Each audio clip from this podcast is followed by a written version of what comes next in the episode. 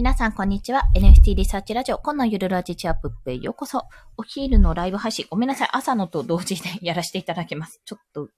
家庭内がバタバタです。まあ、あの、保育園の提出書類があるので、それでちょっとてんやわんやしてるってところなんですけども、まあ、ちょっとこちらでサクッとですね、メタバースとデジタルファッションについて、もうこちら、イケハヤさんのボイシーとかでね、もうすでにお話聞いてる方がいらっしゃるかもしれないんですけども、ちょっとなんだそれっていうお話をさせていただきたいと思います。今ですね、まあ、メタバース空間っていうものがあるんですよ。これはいわゆる仮想空間っていうものだと思っていただければいいんですけども、要は 3D とか、まあ、2D もあるのかな？アバターを使って、パソコンの中でこう、ワールドに入っていくってイメージなんですね。で、そのアバターっていうのは結構、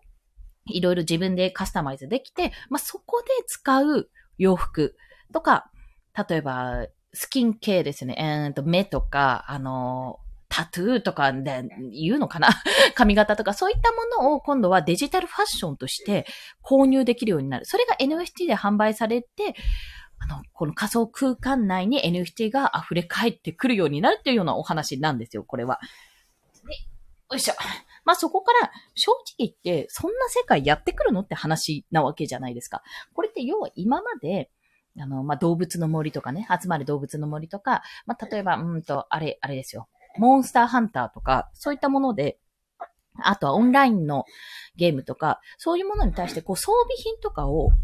買って課金をしてそれを身につけるっていうイメージなんですね。それってやっぱり二分化されてたわけじゃないですか。もうガンガン普通に課金する人もいれば、いや、そんなに課金するなんてありえないという方もいたわけなんですよ。でもそれが少しずつ、あれなんかデジタル上でこういうことができるんだって、デジタル上のイベントとかもあるんだって。そうなってくると、だんだんと、じゃあ自分はこういう服が欲しいからこういうのを買おうとか、まあ普通に無料でできるスキンでもやってるけど、だんだんこういうのにしたいなとこういうふうにオリジナリティ出していきたいなっていうふうに考えていくようになると、そのデジタルファッションの世界が広がっていくってところなんですね。以前ちょっと、これは、あれかな ?NFT ラジオかな池原さんのスペースで聞いたときには、あの、対談で聞いたときには、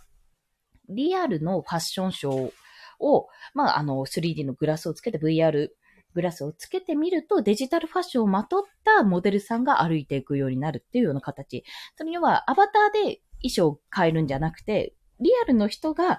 こう、グラスをつけることによってデジタルのファッションをまとっているような形？そんな風なのも全然もう夢じゃないと。もうすぐそういった未来は近づいているってお話をされていました。そういう意味でのデジタルファッションっていうのも今後は使ってくる。要はリアル。リアルの人間に対してデジタルファッションを身にまとうっていうような形も出てくるんじゃないかなっていうところでございます。そしてまあなんでこの話をするかっていうと、今日お昼の12時から、あの、ク、クラスターかな？っていうあるんですよ。あのメタバース空間があるんですけど、そういったプラットフォームがあるんですけども、そちらでですね、あの、クリプト忍者の、まあ、クリプト忍者 DAO、DAO でですね、のメンバーさんが、まあ、オフ会をしようと。まあ、果たしてオフ会というのかどうかってところなんですが、で、そのためのアバターを、あの、作ってくださった方がいて、まあ、配布してくださってる方がいたので、まあ、そのアバターを来てみんなで会おうよっていうようなところになっていたんですね。まあ私もちょっとそれに参加してみたいなと思ったので、まあまたダウンロードした後はクラスター登録してあるからそこにどうやって乗り込んだらいいのかなっていうところを今、てんやわんやしてる段階なんですけども、まあそんな感じでメタバース空間っていうものをに触れていく。で、そこで、ただただヤッホーって遊ぶだけじゃなくて、要はそこで何ができるかってとこなんです。そこって、要は現実をもう一つ作るので、例えば、まあ、食べ物屋とかはないにしても、例えばそこで映画が見られたり、絵画が見られたり、絵画なんてオンサイバーってものがあるんですから、すでに美術館みたいなものができますよね。あとは、それこそ、米津さんでしたっけ？米津玄師さんが、あの、仮想空間内でライブをするっていうような形も取れるわけなんですよ。リアルライブとかね。それも全然夢じゃないというか、まあ普通にもう行われてることなんですよ。リアルそばかす姫ですよね。竜とそばかす姫みたいな段階になっていくってことなんですね。で、もっともっと広がると、じゃあどうなるかっていうと、デジタルファッションのお店ができたり、まあデジタルファッションショーっていうのも出たりするでしょうし、まあその中で市場が出来上がるわけなんですよね、そこで。で、その、もうごめんなさい、ちょっと息子の声が。で、それが、今度、また新しい産業が生まれてきたとしたら、そこでまた NFT ってものが活躍されるわけなんですよ。そう。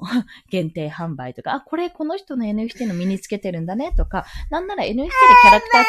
って、まあ、それを、持ってると、まあ、持ってると使えるよっていうような形にも全然なるでしょうし、まあ、そういうふうにね、いろいろとこう、やりようが出てくるんだなっていう、そんなお話でございました。まあ、とにかく今回は、